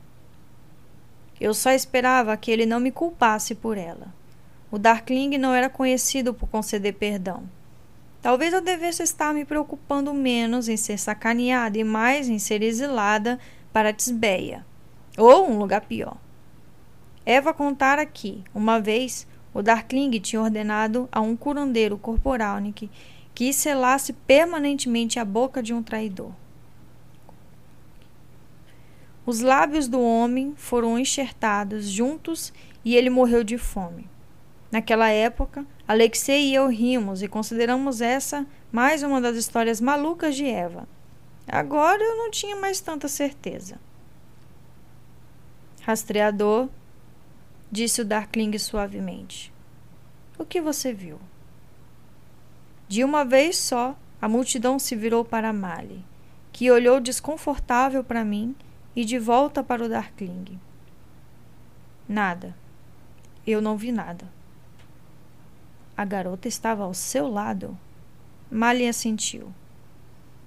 Você deve ter visto alguma coisa. Malha olhou para mim novamente, seu olhar pesado de preocupação e cansaço. Eu nunca o tinha visto tão pálido e me perguntava quanto sangue ele tinha perdido. Experimentei um surto de raiva inútil. Ele estava gravemente ferido, poderia estar descansando em vez de ficar de pé ali respondendo a perguntas ridículas. Basta dizer o que você lembra, rastreador, ordenou Raevski. Mali deu de ombros sutilmente e estremeceu com a dor de suas feridas. Eu estava caído de costas no convés. Alina estava perto de mim. Eu vi o Volker mergulhar e sabia que ele tinha vindo atrás de nós. Eu disse algo e. O que você disse? A voz fria do Darkling cortou a sala. Eu não me lembro. Respondeu Mali. Eu reconheci a posição inflexível de sua mandíbula e soube que ele estava mentindo. Ele se lembrava. Eu senti o cheiro do Volcra, ouvi descendo sobre nós. Alina gritou e então eu não pude ver mais nada. O mundo estava apenas brilhando. Então você não viu de onde vinha a luz? Raevski perguntou. Alina não é ela não poderia. Mali balançou a cabeça. Nós viemos da mesma vila. Notei uma pausa sutil, a pausa do órfão. Se ela pudesse fazer qualquer coisa desse tipo, eu saberia. O Darkling olhou para Mali por um longo momento e então olhou de volta para mim. Todos temos os nossos segredos, disse ele. Mali abriu a boca como se fosse dizer algo mais, mas o Darkling ergueu a mão para silenciá-lo. A raiva cintilou pelos traços de Mali, mas ele calou a boca, os lábios pressionados em uma linha rígida. O Darkling levantou-se de sua cadeira. Ele gesticulou e os soldados deram um passo para trás, me deixando sozinha para encará-lo. A tenda parecia assustadoramente silenciosa. Bem devagar, ele desceu os degraus. Precisei lutar contra o desejo de me afastar quando ele parou na minha frente. Agora, o que você tem a dizer, Alina Starkov? Ele perguntou de um jeito agradável. Engoli em seco. Minha garganta estava áspera e meu coração tombando de um batimento ao outro. Mas eu sabia que precisava falar. Precisava fazê-lo entender que não tinha nada a ver com tudo aquilo. Deve ter havido algum tipo de engano, falei rouca. Eu não fiz nada. Não sei como nós sobrevivemos. O Darkling pareceu considerar isso. Então, cruzou os braços e inclinou a cabeça para o lado. Bom, ele disse, sua voz preocupada. Gosto de pensar que sei de tudo o que acontece em Ravka e que se houvesse uma conjuradora do sol vivendo no meu próprio país, eu saberia. Murmúrios contidos de aquiescência brotaram da multidão, mas ele os ignorou, olhando-me bem de perto. Mas algo poderoso parou os Volcras e salvou os esquifes do rei. Ele aguardou, como se esperasse que eu resolvesse esse enigma para ele. Empinei o queixo de um jeito teimoso. Eu não fiz nada, insisti. Nadinha mesmo. O canto da boca do Darklink se contraiu, como se ele estivesse reprimindo um sorriso. Ele me olhou da cabeça aos pés uma vez, depois outra. Eu me senti como algo estranho e reluzente. Uma coisa qualquer que tinha sido levada até a margem de um lago e que ele poderia chutar com sua bota. Sua memória é tão ruim quanto a do seu amigo? Ele perguntou e inclinou a cabeça na direção do Mali. Eu não. Hesitei. Do que eu me lembrava? Terror, escuridão, dor, o sangue do Mali a vida escorrendo dele sobre minhas mãos, a fúria que me dominou quando pensei no meu próprio desamparo. Estenda o braço, disse o Darkling.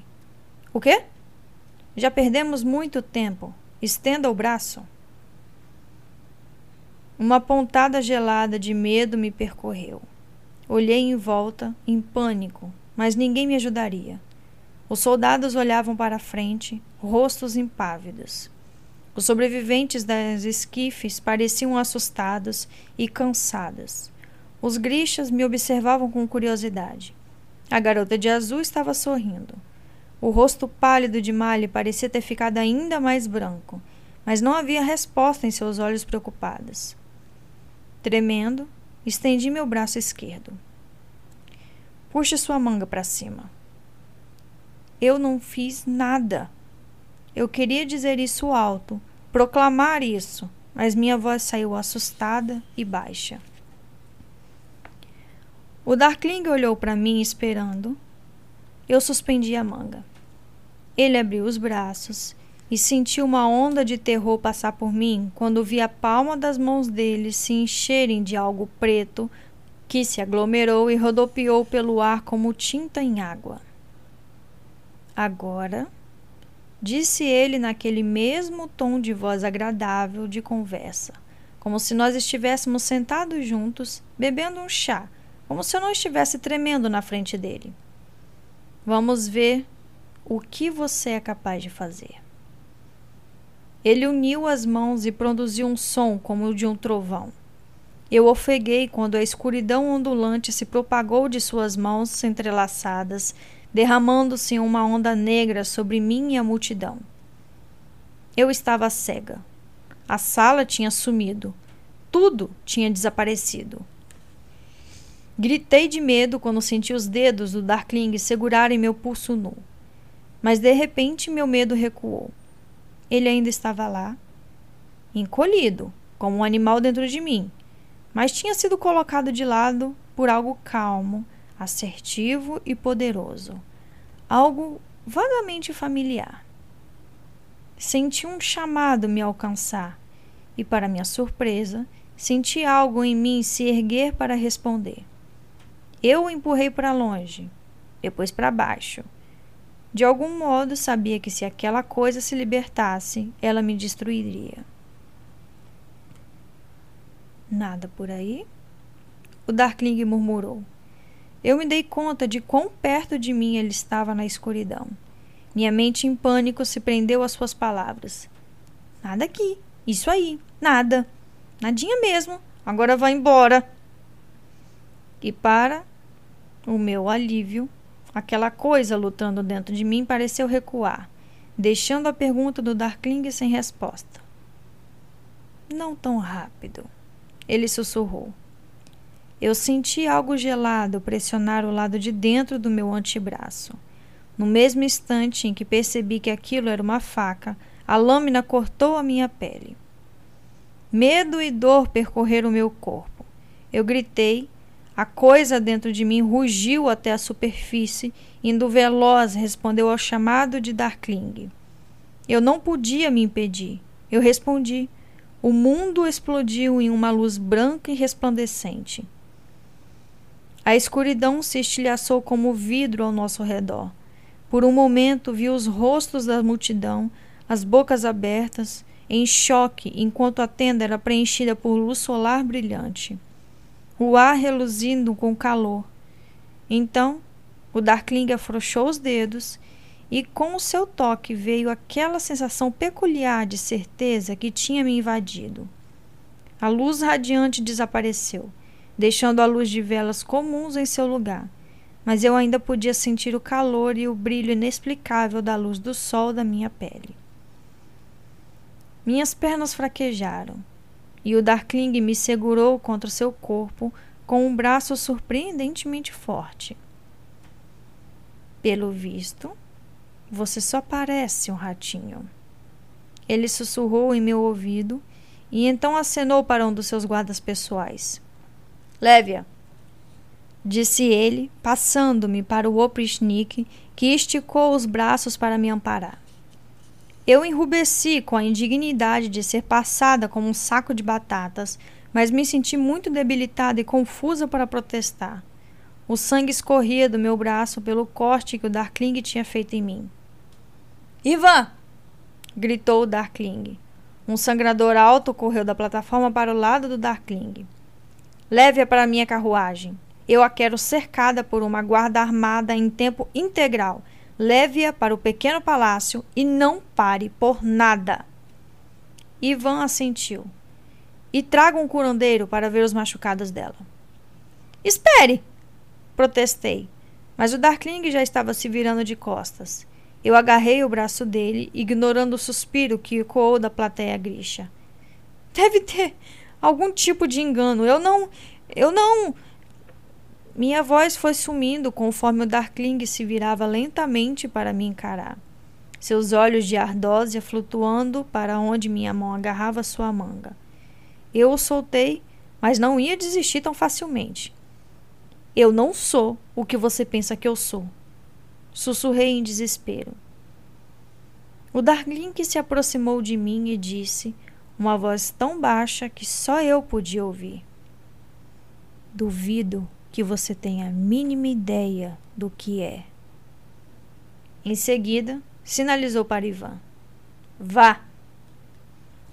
O Darkling me deu as costas e caminhou suavemente para o palanque elevado onde foi cercado por um enxame de conselheiros e ministros, todos falando alto e rápido. Ivan me segurou firme pelo braço. Venha. Ivan chamou Darkling. Maneire seu tom. Ela é uma grixa agora.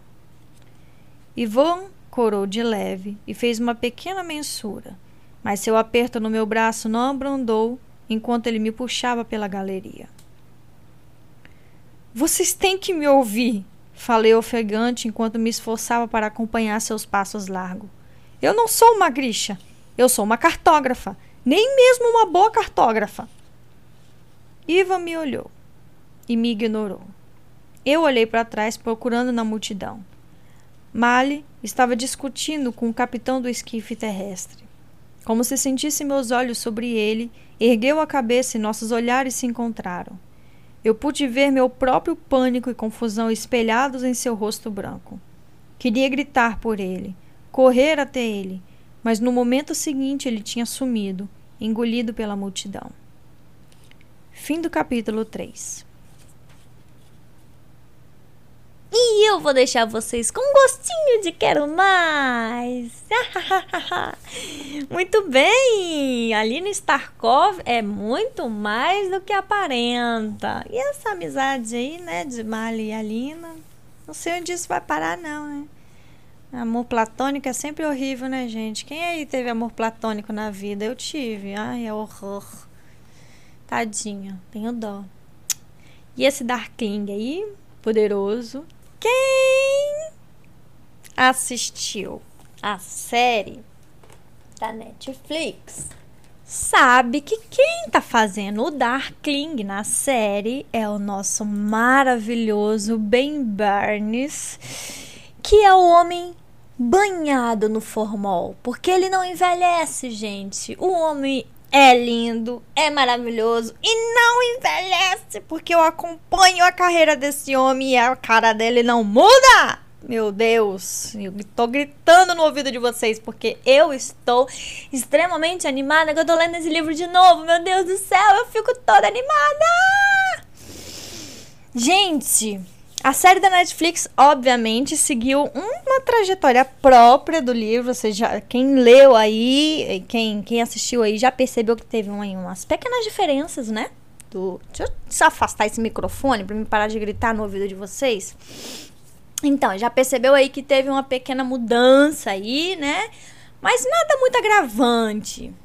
É Darkling descobriu aí que a Aline Starkoff era a conjuradora do sol e agora ela vai virar uma grisha, né? Ou melhor, ela já era uma grisha, só não sabia apenas. Então agora nós vamos acompanhar ela nesse novo caminho dela, sendo grisha. E Mali ficou para trás, né? Vamos ver o que vai rolar disso aí. Gente, eu espero que vocês estejam tão empolgados com a leitura quanto eu estou em fazê-la, porque eu amo esse livro, amo a trilogia, amo muito mais a duologia depois. Mas, diga-se de passagem, o, Universo Grisha é um dos meus favoritos dos meus livros. Ai, gente, todos os meus livros são meus favoritos. Enfim, vocês sabem disso, né? Então não vou continuar tagarelando aqui não, porque você já me conhece. Se eu começar a falar de livro, eu vou embora aí e tem gente que reclama que eu tô falando demais. Então vou falar de menos dessa vez, né? Muito bem. Enfim, eu tô histérica, eu estou sim tendo surtos literários porque eu gosto tanto dessa série, oh meu Deus. Eu espero que vocês gostem também para que eu possa ler todos, tanto a trilogia quanto a duologia, porque se não der certo eu vou ter que parar, né, obviamente. Mas eu espero que vocês gostem e se por gentileza vocês puderem dar um clique no joinha do canal, do podcast, se inscrever aí, ativar o sininho, comentar aí embaixo, né? Venham aí dar a palavra para mim, por gentileza. Conversem comigo, que eu gosto tanto de conversar com vocês. Então, conversem comigo. Vão até o Instagram, arroba ouvindo livros. Me sigam lá, que lá eu tenho mais acesso a vocês. Vamos fazer essa grande família crescer mais um pouquinho, beleza? Então, aqui quem fala é a Flor. Sejam todos muito bem-vindos ao meu mundo dos livros e um beijo a todos. Tchau!